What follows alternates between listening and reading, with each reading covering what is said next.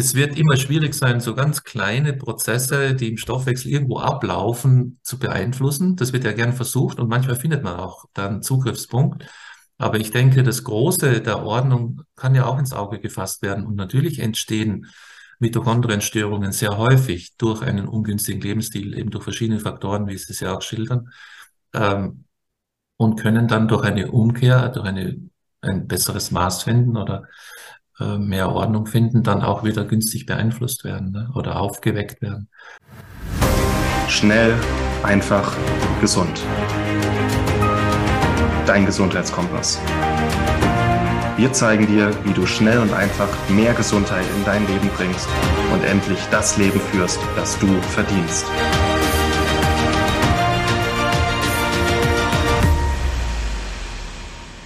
Ich begrüße heute Martin Auerswald, Buchautor, Biologe, äh, was sind Sie sonst noch? Äh, Mikronährstofftherapeut, äh, Experte. Ja. Ähm, und es ist ein neues Buch, das jetzt rausgekommen ist. Und dieses Buch, oder demnächst rauskommt, kann man sagen, ne? da geht es um die Mitochondrien. Und die Mitochondrien sind ja Energieträger, Energieproduzenten und entscheidend beteiligt, wenn es um das Thema Erschöpfungssyndrome geht, verschiedenste Zivilisationskrankheiten. Und es ist interessant, das mal jetzt in den Fokus gerückt zu haben. Und über das Buch wollen wir heute ein bisschen sprechen. Ja, sehr gerne. Super. Also, was das Buch wirklich sehr gut macht, ist eigentlich nicht so ideologisch dass man sagt, okay, hier sind die Mitochondrien und hier, das sind die Stoffe, die sie in ihrer Tätigkeit anregen und das gebe ich jetzt als Infusion und äh, nehme das sozusagen so auf, sondern es ist wirklich interessant, äh, wie das dargestellt ist, auch was kann ich mit Ernährung machen, äh, wie weit wirkt meine Lebensweise damit hinein, wie die funktionieren und dass das eben so, ich denke, so gut ausbalanciert ist. Hat mir sehr gut gefallen. Ebenso, dass es auch humorvoll ist und äh, wissenschaftlich fundiert. Und es liefert unheimlich interessante Informationen und Informationchen über die Mitochondrien. Ja, ich habe hier eine kleine Liste gemacht und ich wollte einfach das ein bisschen ansprechen. Ich möchte jetzt das Buch äh, einfach nur äh, empfehlen, dass man es liest und sich daraus die einzelnen Anregungen holt. Das ist klar. Aber über ein paar Sachen können wir ja sprechen. Dann werden die Leute vielleicht ein bisschen sehen, was da drinnen so ist.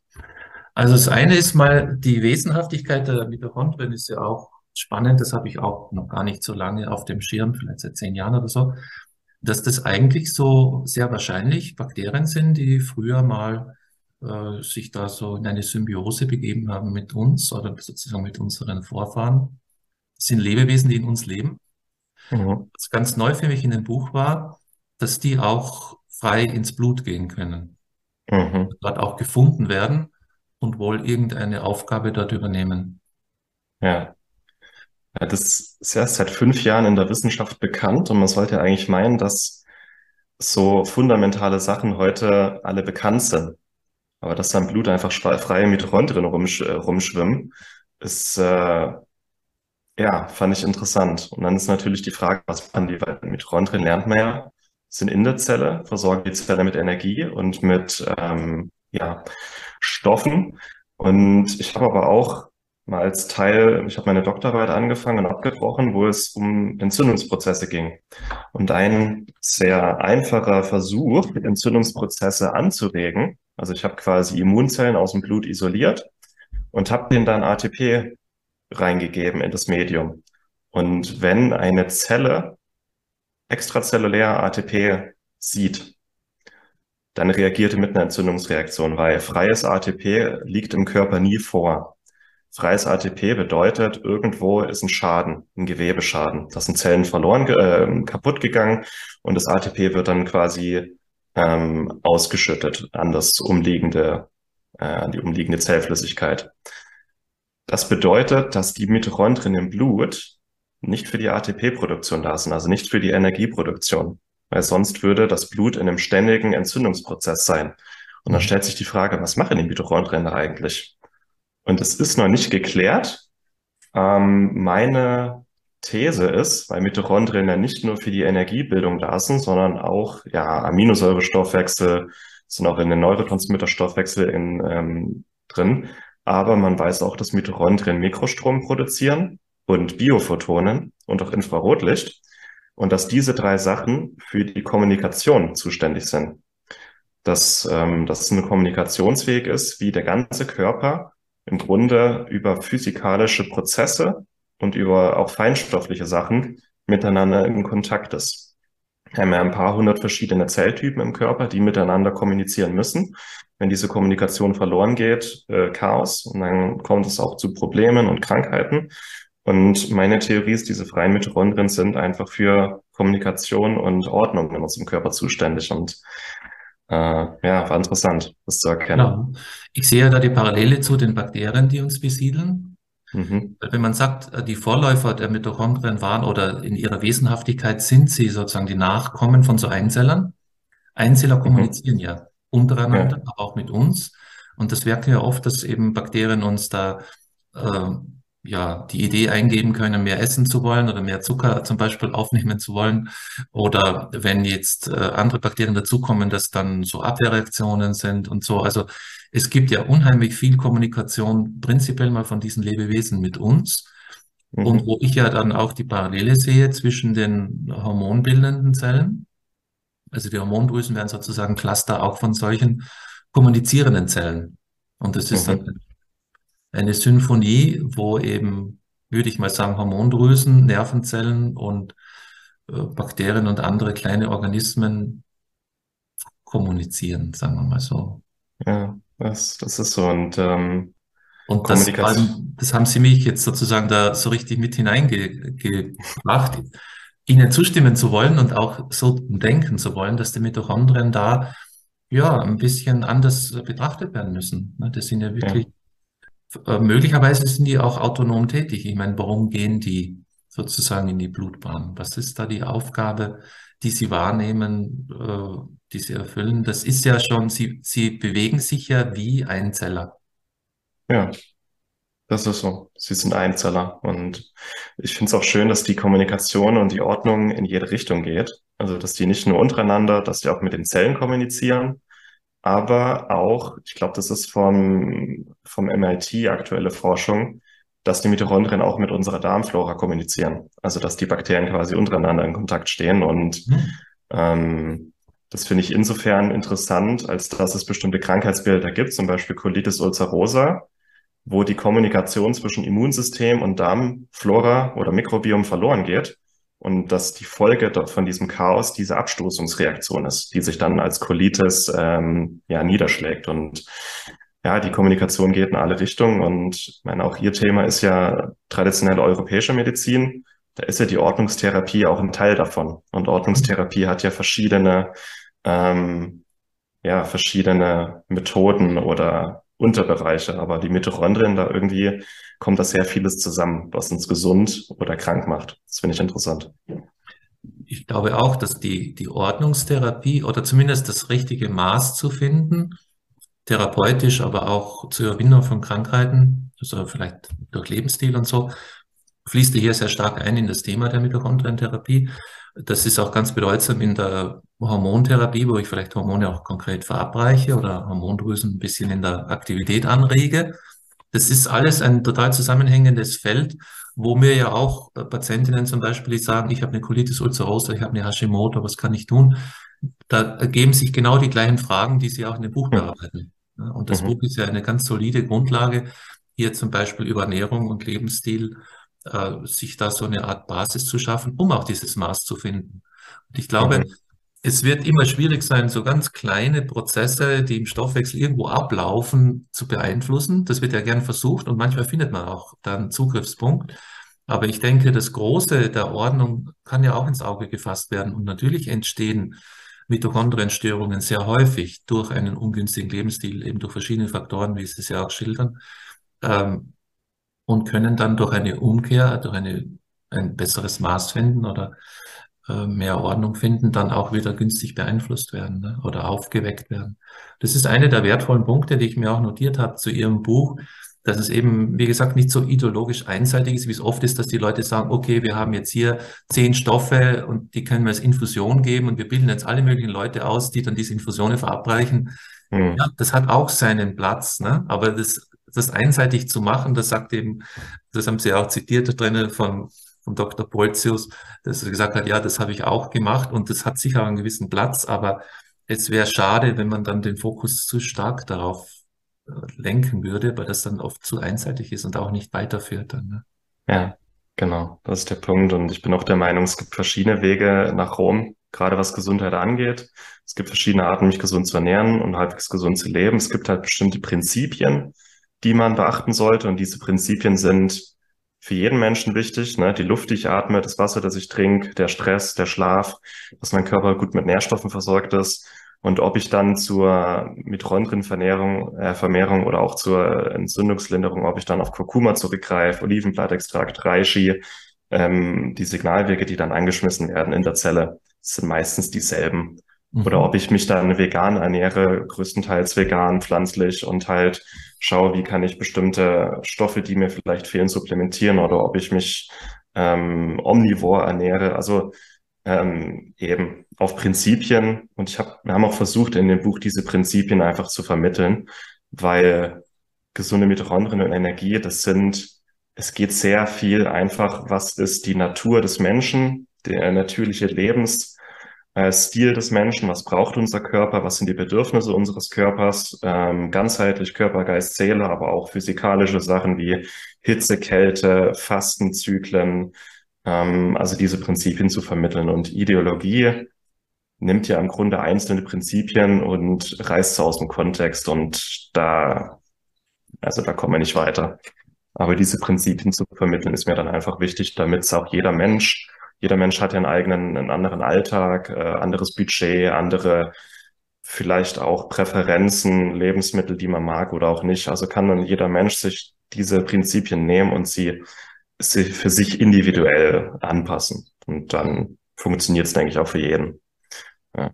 Mir gefällt das äh, in Ihrem Buch generell diese Offenheit, dass Sie eben dann sagen, okay, Fleisch aus Massentierhaltung hat viele negative Aspekte, aber gutes Fleisch kann Mitochondrien Medizin sein.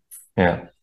Ähm, aber man ist weder gezwungen, nur Fleisch zu essen oder nur vegan zu essen. Man kann es auch kombinieren, aber wie gesagt, man kann hier die Prinzipien erkennen, was wäre jetzt günstig für die Mitochondrientätigkeit, wie ich esse. Mhm. Und da haben sie ja sehr gute Rezepte und das hat mir auch sehr gut gefallen.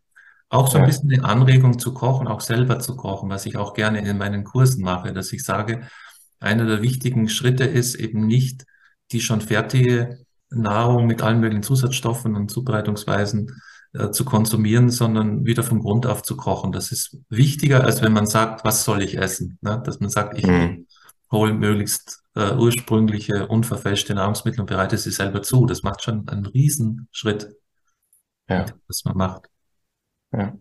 Dann ist lustig, dass sie den Gorilla hineingenommen haben, dass der praktisch im Zoo, wenn er normal gefüttert wird, nichts gut gedeihen kann, weil er in der Natur ja Blätter, Früchte, Wurzeln, so kleine Tiere ist.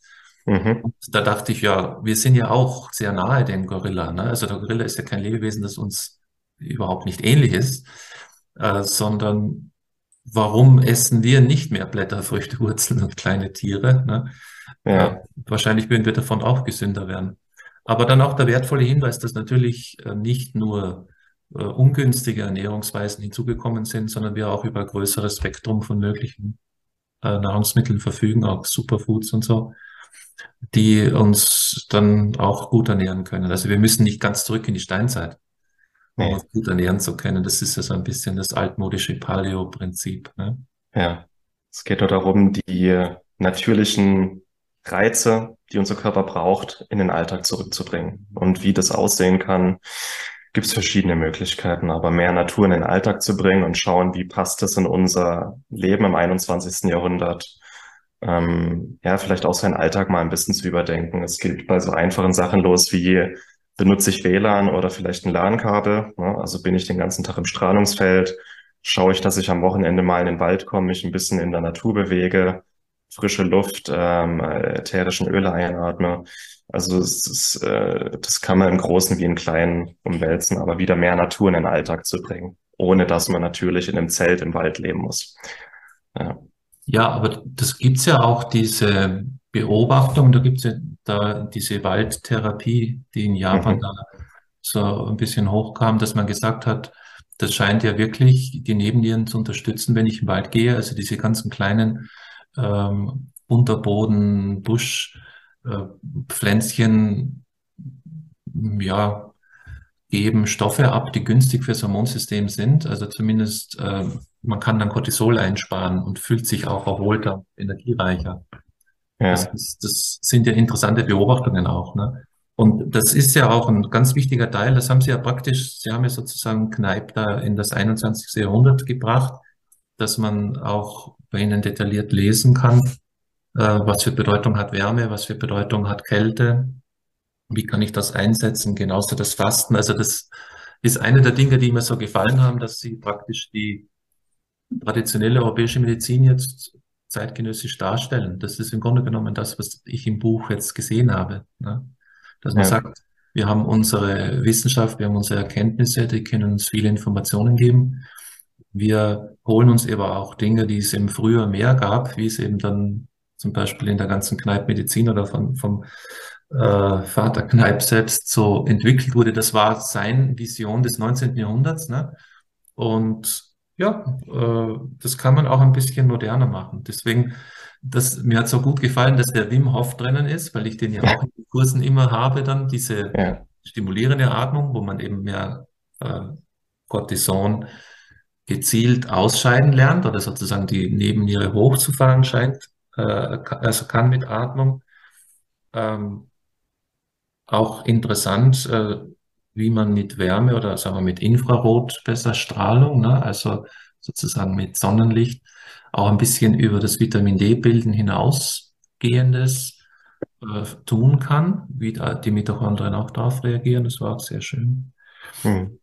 Ähm, ich wollte nur äh, natürlich auch sagen, wenn ich jetzt mit Kranken zu tun habe, also nehmen wir mal an, jetzt kommt jemand zu mir und sagt, ich habe eine Hashimoto, ich sehe, das ist akut, dann habe ich auch gesehen, erkennt man zusätzliche Fragen, die dann auftauchen. Ne?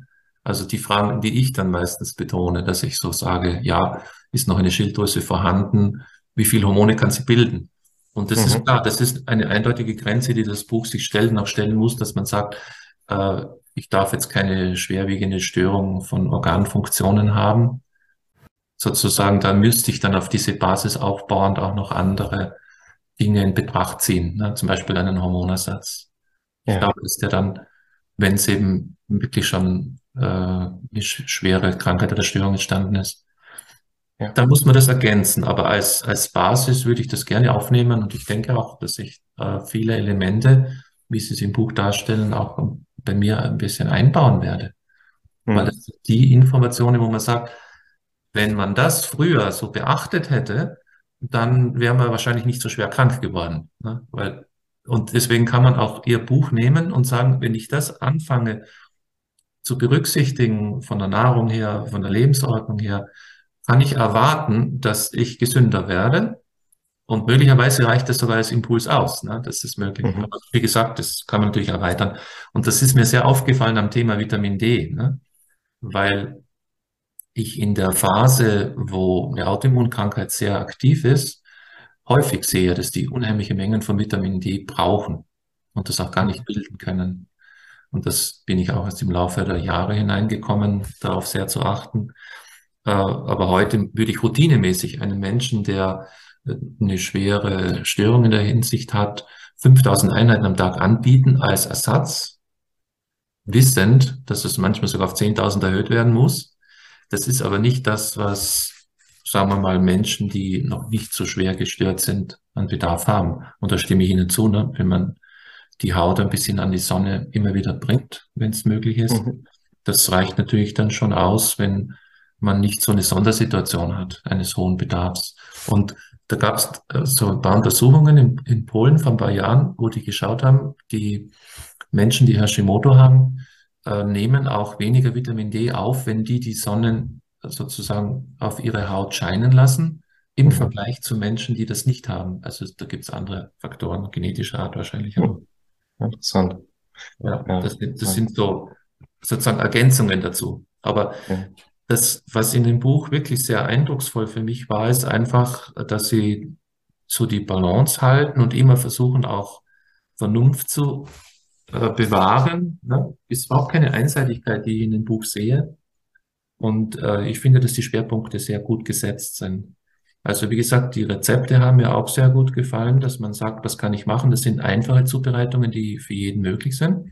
Es ist aber auch nicht so, dass man sagt, jetzt mache ich ein ganzes Kochbuch und jetzt sind Mhm. tausend Rezepte. Nee, sondern ein paar wichtige Impulse. Das hat mich auch angeregt zu sagen, na gut, dann koche ich das ein paar Mal und vielleicht wird das dann auch bei mir ein Dauerbrenner. Äh, wunderschön fand ich natürlich auch, dass wir nicht nur die Muskeln der Tiere essen vom Fleisch, sondern dass wir dran denken, die Innereien auch zu essen. Mhm. Das, das war eine sehr wertvolle Sache und da hat es mir sehr gefallen, dass Sie auch gesagt haben, ja, die Leber speichert keine Giftstoffe. Mhm. Weil das hört man immer, ne? Das ist immer so mühselig. Äh, wenn man Mhm. den Leuten sagt, Leber ist eigentlich ganz gut, hat viele Vorteile, das haben sie wunderschön auch hier detailliert aufgelistet, ähm, dass das wirklich äh, dur- durchaus mehr gegessen werden könnte. Ja. Die Leber äh, verarbeitet Giftstoffe, aber speichert sie nicht. Und da gibt es so schöne Studien, die gezeigt haben, dass nicht mehr Giftstoffe enthalten sind als normal im Muskelfleisch. Und das ähm, Muskelfleisch, aber vor allem Innereien sind wirklich Mitochondrienmedizin, so konkret eine Rinderleber, mit Ausnahme von ja, Omega-3 und Jod, enthält eine Leber eigentlich alle Nährstoffe und auch alle Vitalstoffe, die, die unsere Mitochondrien brauchen. Komplette Mitochondrienstoffwechsel. Das macht auch Sinn, weil die Leber unheimlich dicht an Mitochondrien ist, Mhm. auch von Tieren. Und wir essen ja auch die Mitochondrien mit von den Tieren. Absolut. Und das kann man dann alles aufnehmen. Und ähm, nicht nur die Vitamine, die da enthalten sind, auch die ganzen ja, Kofaktoren für den Zellstoffwechsel, Kreatin, Carnitin, Taurin, äh, Q10, Liponsäure, Glutathion. Das ist alles in der Leber hochkonzentriert enthalten und deswegen, ähm, das sind auch alte Prinzipien, ne? Das ganze Tier essen, nicht nur das Muskelfleisch, sondern auch Ja. die Innereien, die Knochen, dass das ganze Tier Stoffe enthält, die unser Körper braucht. Auch, dass wir ja wieder mehr Bezug zu dem bekommen, was wir da eigentlich essen. Und es ist auch respektvoll, wenn denn schon ein Tier stirbt für uns, dass wir das Tier auch komplett verwerten und nicht nur das Muskelfleisch rausnehmen und den Rest wegschmeißen. Ne? Genau. Ja. Und in der Entwicklung der Menschheit, da gibt es ja die Idee, dass eben die, die Menschen begonnen haben, mit den Steinen die Knochen aufzuklopfen, weil Mhm. alle anderen Tiere, die stärker sind, vorher schon alles andere Wertvolle weggefressen hatten. Mhm. Ich bin da im Grübeln, ob diese Interpretation so stimmt. Ich glaube, dass einfach früher ein besseres Bewusstsein war, dass man möglichst das ganze Tier isst, äh, weil man dann Mhm. besser versorgt ist. Ne? Also da wurde auch nichts weggeworfen. Und das ging ja, ich habe das auch noch erlebt. Also meine Großelterngeneration zum Beispiel, da wurde nichts weggeworfen. Da wurde vom Tier alles verwertet. Ne? Ja, Selber geschlachtet und dann haben die auch alles zubereitet. Da gab's alles. ja, Und wenn man sieht, wie sich das eben, wie das entgleist ist, das hat mir auch gut gefallen in dem Buch, dass sie eben da so ein bisschen zeitlich zuordnen, seit wann gibt's eben Convenience Food verschiedenster Art Ja. äh, und was waren die Einschränkungen.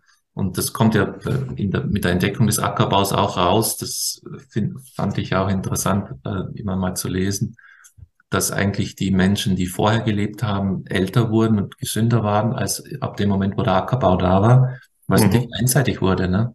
Also Mhm. werden sie wieder kleiner und sind wieder kränker und, und haben schlechtere Zähne und, und alles Mögliche noch. ja. Das ist auch so ein Mythos, dass die, dass man denkt in der Steinzeit, ja, die wurden ja nicht alt. Ah, Genau.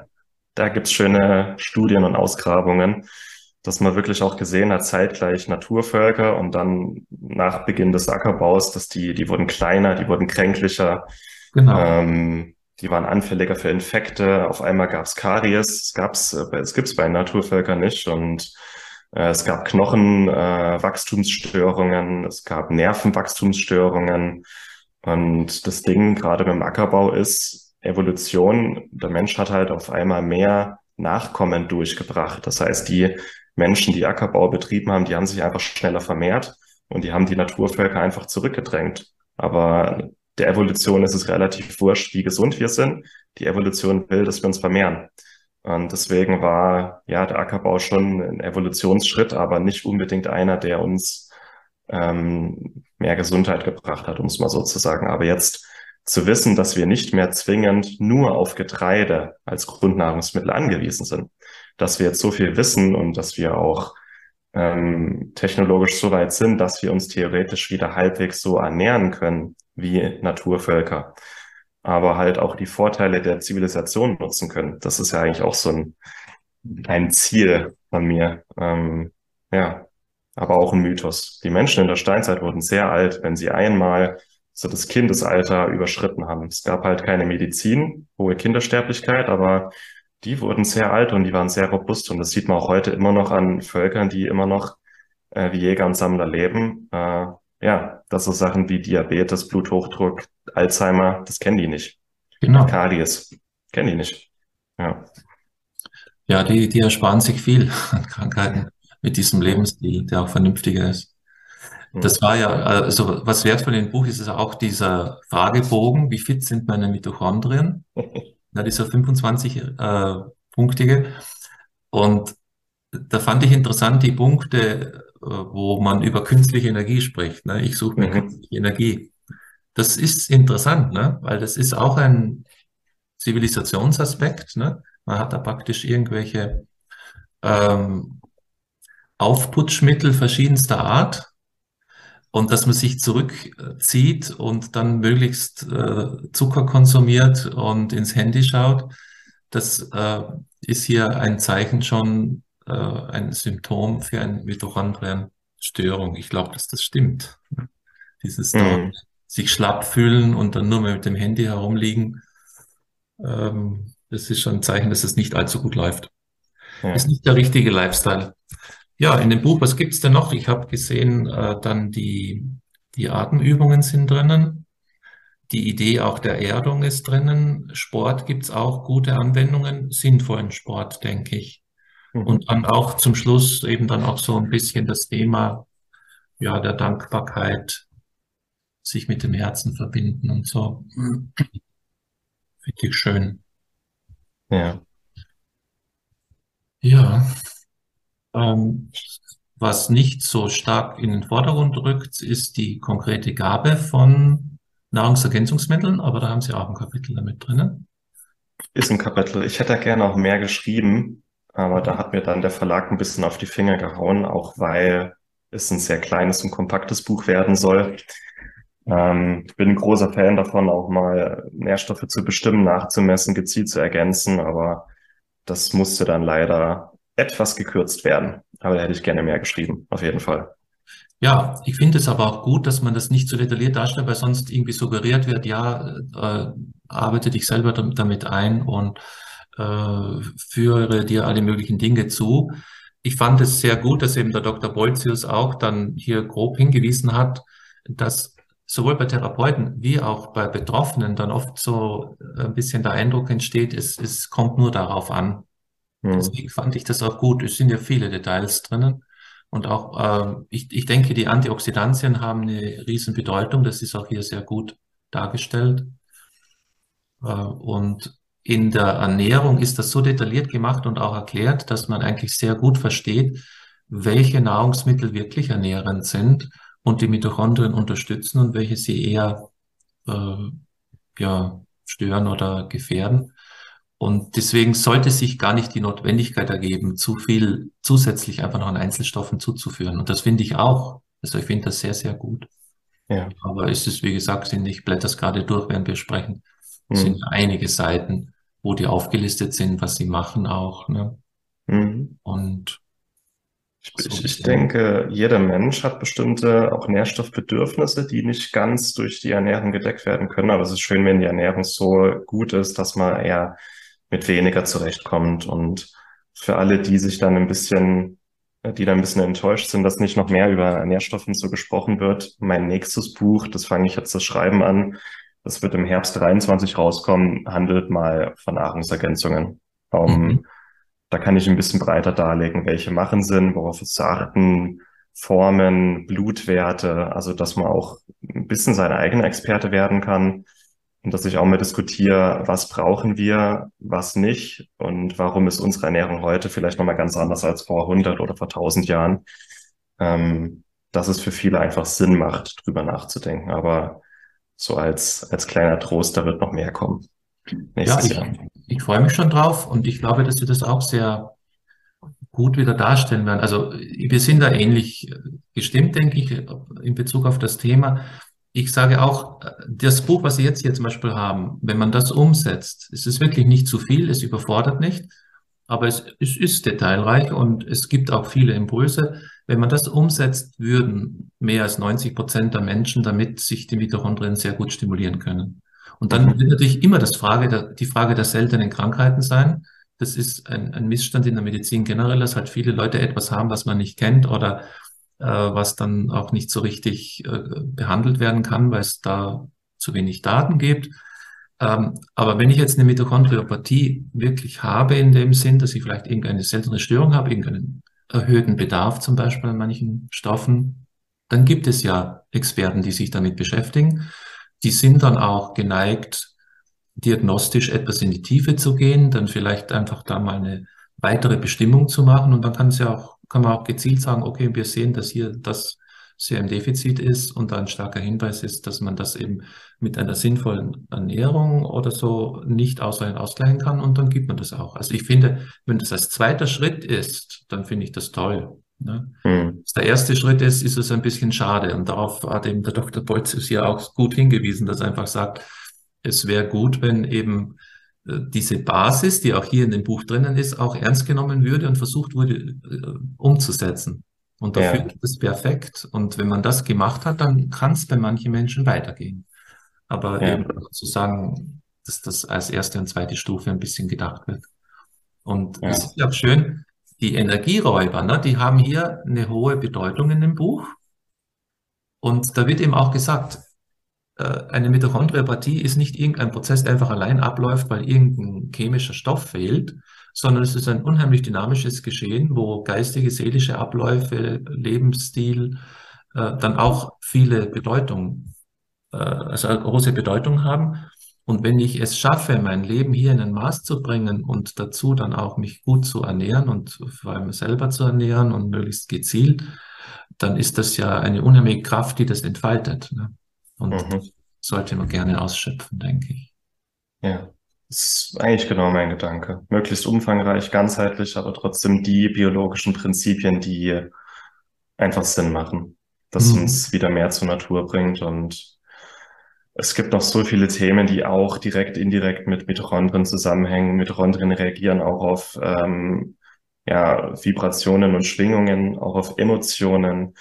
Ähm, das sind Themen, die dann vielleicht noch zusammen ähm, dahin gehen, dass auch bestimmte Krankheitsbilder mit bestimmten Emotionen zusammenhängen, die nicht richtig verarbeitet werden können, die auch wiederum unsere Mitochondrien reagieren. Aber ähm, ja, hier mal die Prinzipien anzusprechen, war einfach wichtig, weil Gesundheit ist keine Raketenwissenschaft. Gesundheit ist im Grunde zu wissen, was hat unser Körper für natürliche Bedürfnisse und wie können wir diese Bedürfnisse möglichst einfach in unseren Alltag integrieren, erfüllen, auch wenn wir äh, nicht mehr in der Höhle leben, sondern in einer äh, gefliesten und beheizten Wohnung. Und weil Sie das nochmal mit den Nahrungsergänzungen und anderen Themen angesprochen haben, ist die Frage auch immer, was kann ich umsetzen, was ist leicht?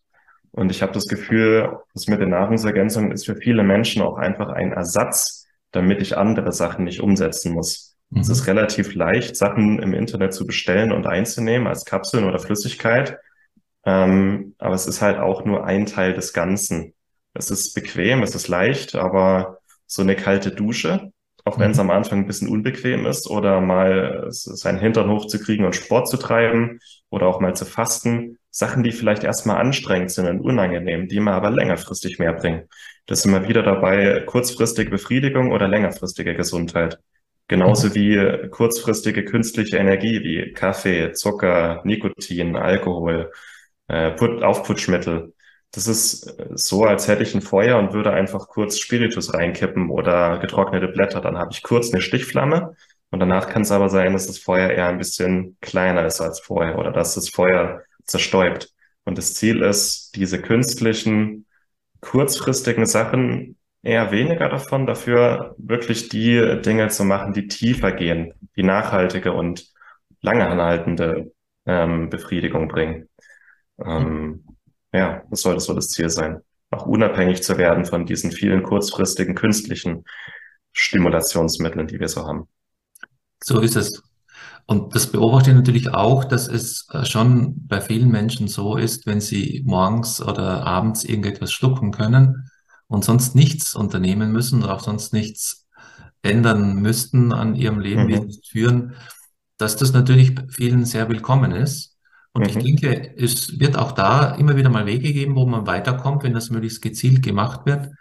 Aber im Groben kommt man eigentlich um eine vernünftige Lebensweise nicht drum.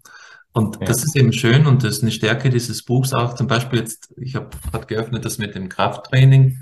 Ja, es sind einfach fünf Übungen geschildert. Ich meine, es ist jetzt nicht so schwer, das durchzuführen. Das kann man zu Hause machen. Man braucht gar keine so besonders teure äh, Ausrüstung dafür. Ne? Das kann man so einfach, ja, wenn man eine Matte hat, ist es gut, ne? Mhm. Äh, oder so ein Band, aber im Wesentlichen, das, das kostet fast nichts und wenn man das täglich macht, das wird unheimlich viel bringen. Und das schließt ja an das an, was Kneip auch gesagt hat. Bewegung war einfach eine der Säulen der Gesundheit. Wenn wir uns nicht bewegen, bricht da halt etwas weg. Ne? Das kann ja. auch mal funktionieren. Ne? Wenn man Churchill da sein berühmtes Wort No Sports ansieht, also das Geheimnis seines hohen Alters, No Sports. Mhm. Aber äh, ja gut, er wird andere Dinge gemacht haben, die günstig waren. Ne? Und ja. ich denke, hier ist eine sehr schöne Darstellung auf jeder Ebene. Was kann man machen, auch mit dem Lebensstil, eben vor allem Ernährung, Bewegung, Schlaf, Entspannung. Sind einige Sachen drin. Genauso hier die Atemübungen für die Mitochondrien. Ne? Ich meine, das sind zwei Seiten. Und das ist sehr gut geschildert und das kann man doch durchführen. Ja. Und vor allem ist es nicht schwer. Also wie Sie sagen, es sind ein paar Sachen, die nicht schwer sind, aber die halt einfach gemacht werden sollten. Genauso wie wir täglich am besten schlafen und atmen. Ähm, das sind auch so ein paar Sachen, die wir jeden Tag machen, wie ein bisschen Kälte, ein bisschen Bewegung, gesunde Sachen, aber halt über einen längeren Zeitraum, die den großen Unterschied machen können. Und es, es ich, ich glaube, die Leute stellen sich teilweise meinen Alltag total abgefahren vor und dass ich den ganzen Tag nur irgendwelche Sachen näher mache, ähm, nur um optimieren ist es eigentlich ziemlich simpel. Aber es sind halt die Prinzipien, die ich jeden Tag mache über einen langen Zeitraum, die den großen Unterschied bringen. Also ich finde, für alles, was uns gesund oder krank macht, es ist wie mit den Finanzen, alles hat einen Zinseszinseffekt. Das heißt, es wird mit der Zeit eher stärker und verstärkt sich gegenseitig. Und also ich dusche halt seit zehn Jahren kalt. Oder ich mache, ich habe hier kein, ich bin jetzt gerade auf Madeira, ich habe kein Fitnessstudio hier, aber ich mache halt jeden Tag meine Liegestütze, paar Kniebeuge, Seilhüpfen, ich erde mich, ich gehe jeden Tag in den Wald zum Spazieren. Es sind die einfachen Sachen, aber über den langen Zeitraum. Mhm. Oder ich hocke mich jeden Tag mal, wir haben den Kamin äh, vor den Ofen setzen, das ist auch Infrarotlicht. Ich brauche keinen Infrarotstrahler, sich vor ein Feuer setzen und ein bisschen aufwärmen lassen, das ist auch Infrarotlicht. Also es muss nicht schwer sein, aber es muss halt gemacht werden. Es ist, wenn man es das erste Mal macht oder sich rückbesinnt auf seine Natur, ähm, was Neues, das ist eine, vielleicht auch eine Überwindung, aber je länger man das macht, desto mehr spürt man, wie, wie gut es eigentlich ist und wie leicht es sein darf. Vielen Dank, dass du dabei warst.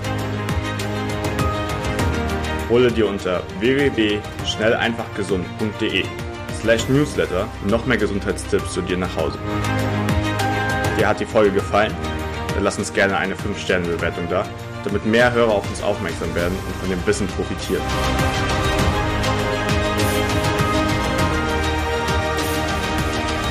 Wir wünschen dir eine gesunde Woche. Dein SEG-Team.